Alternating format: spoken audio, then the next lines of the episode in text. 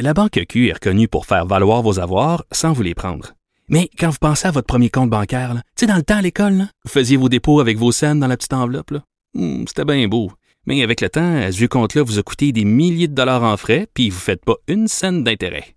Avec la Banque Q, vous obtenez des intérêts élevés et aucun frais sur vos services bancaires courants. Autrement dit, ça fait pas mal plus de scènes dans votre enveloppe, ça. Banque Q. Faites valoir vos avoirs. Visitez banqueq.ca pour en savoir plus. Actualité. Là-haut sur la colline. Une entrée privilégiée dans le Parlement. 13h, 14h. Cube Radio. Zanetti, j'ai dit studio, mais je voulais dire Cochron. Ah. Député de Jean Lesage du deuxième groupe d'opposition Québec solidaire et nouvellement cri- critique de QS en matière d'immigration et de laïcité. Donc, euh, vos tâches viennent d'augmenter, là, ça, Zanetti. Oui, bonjour tout le monde. Ben, euh, pas immigration en fait. euh, c'est pas, c'est Andrés Fantesia qui va suivre le, pro- le projet de loi numéro 9 sur l'immigration. Moi, je vais suivre le projet de loi sur 21 sur la laïcité parce que aussi ça, ça concerne davantage les institutions démocratiques, qui est mon dossier. Fait qu'on, voilà, on, on a décidé de faire ça. Bien.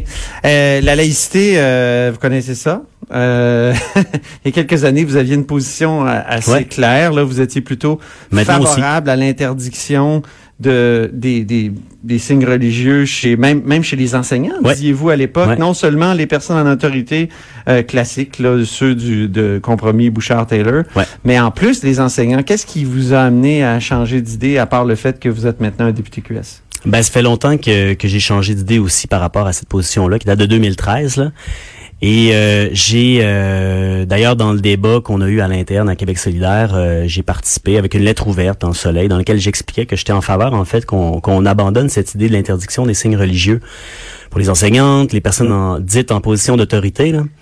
Et, euh, et voilà, je pense que y a, y a, c'est une conception de la, de la liberté aussi qui, euh, qui est derrière ça. Là. Il, y a, beaucoup en 2013 de gens qui disaient il faut qu'on interdise les signes religieux comme ça au nom de l'égalité homme et homme-femme, tu sais, parce que c'est, ils disaient le voile est un symbole d'oppression de la femme. Et euh, depuis ce temps-là, ben, j'ai rencontré beaucoup de monde. Et, et j'ai parlé à beaucoup de monde, dont des femmes musulmanes qui portent le voile, qui portent pas le voile, puis euh, parmi celles qui portent pas le voile, il y en a qui sont pour, il y en a qui sont contre, mais il y en a qui sont contre le voile, mais contre l'interdiction du voile aussi. Mais l'argument fond qui m'a le plus touché au fond, c'est que quand tu, euh, d'abord, il y a des femmes qui portent le voile, qui c'est des femmes euh, complètement insoumises. Là. Je veux dire, euh, j'en connais personnellement. Pas, ils, ils fitent pas dans le préjugé ou l'idée qu'on a là de la femme qui porte le voile qui est soumise. Et, et l'argument de base, c'est de dire, tu vas pas libérer une femme en l'obligeant à s'habiller comme ceci ou comme cela. Ah ben là, il faudrait. C'est Jean-Jacques comme- Rousseau. C'est-à-dire, Jean-Jacques Rousseau, dans, dans le contrat social, qui dit le citoyen, on le forcera à être libre. Cette phrase très paradoxale. Donc, on pourrait, ça pourrait être une, une, une, une idée rousseauiste de forcer une femme à être libre. Autant j'aime Jean-Jacques Rousseau pour plein d'affaires, Ah autant je n'irai pas chercher chez lui une vision cohérente et 21e siècle du féminisme parce qu'il était plutôt... Ah, non, des- non, on non. peut recenser plusieurs connotaires misogynes là-dedans. Mais- que je veux dire, c'est le même genre de paradoxe Ouais, je que de, de la position de vos adversaires maintenant, de dire on va forcer la Ouais, femme à être libre ça. contre. C'est ça, c'est ça que je veux Oui, dire. c'est c'est l'idée. C'est comme, il y a quelque chose, d'une part, il y, a, il y a le présumé que si elle porte ça, c'est parce qu'elle est opprimée, puis qu'elle le fait pas par choix. Ça, c'est faux. C'est faux. C'est pas nécessairement ça. Et autre chose, il y a comme, elle est pas capable de se libérer tout seul. Elle a besoin que la loi, tu sais, c'est paternaliste et condescendant. Elle a besoin que la loi vienne la sauver d'elle-même. Et ça, là, c'est exactement, euh, c'est une position paternaliste qu'on retrouve dans les gens qui s'opposent à l'autodétermination des peuples, par exemple. C'est cet enjeu-là de la liberté. Alors, alors de plus en plus, j'ai réalisé. Puis à un moment donné, je suis un peu passé de ça à Bouchard Taylor. Je me disais, ben Bouchard Taylor, c'est pas parfait, mais c'est un genre de compromis. Ça va peut-être calmer le jeu. Mais on réalise que finalement, ça calmera pas le jeu, tout ça. Je pense que l'opinion a, a vraiment va- basculé du côté de plus d'interdictions et que là, on doit revenir au Québec à une réflexion plus fondamentale sur les principes. On doit, et je pense qu'on doit faire valoir le fait que il est mieux pour le Québec et, et aussi, dans une perspective indépendantiste, de pas aller là.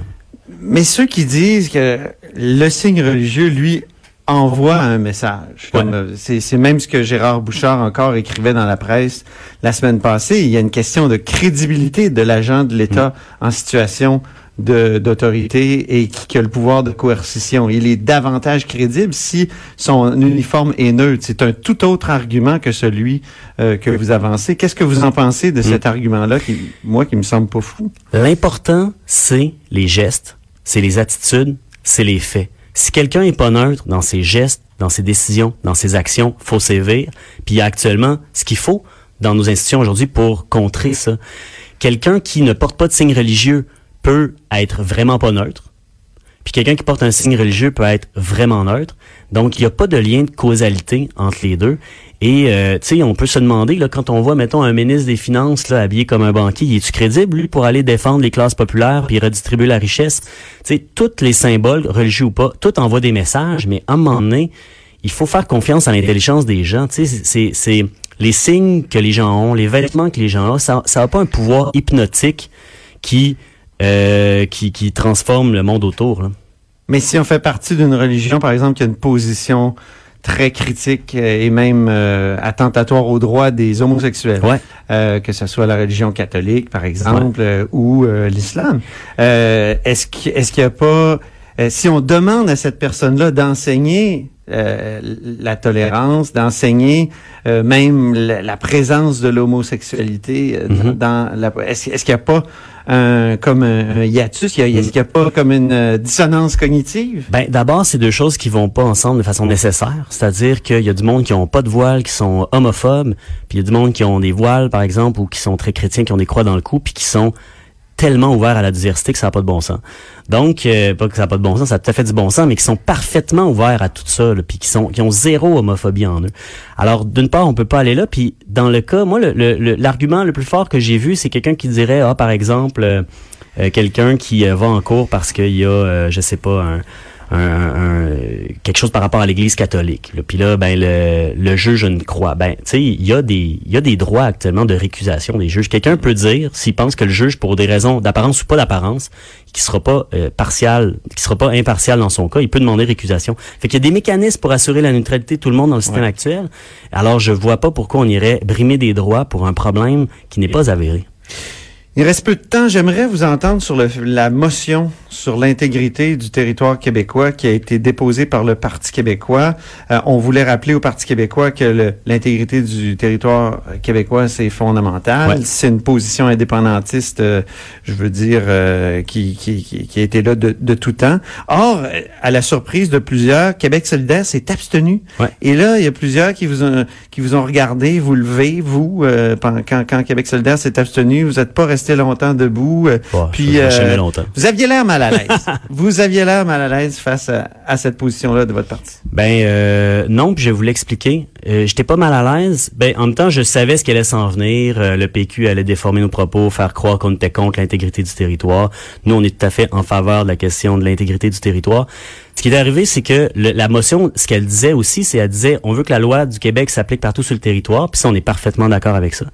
Mais nous, on voulait rajouter un amendement qui était dans le respect du droit à l'autodétermination des peuples autochtones, parce que pour nous, penser l'indépendance de nos jours, puis c'est vrai pour le Oui Québec, ils en parlaient en fin de semaine dernière, ils sont aussi là-dedans, on est connecté avec la société civile, faut qu'on pense l'indépendance du Québec avec l'idée aussi des Autochtones et de leur autodétermination. On a proposé l'abandon au PQ, ils l'ont pas accepté, puis regardez la réaction des Autochtones aujourd'hui de Ghislain Picard qui a fait un communiqué de presse. C'est sorti, puis ils ont dit, regarde, encore, là, vous faites comme si on n'existait pas, vous respectez pas nos droits.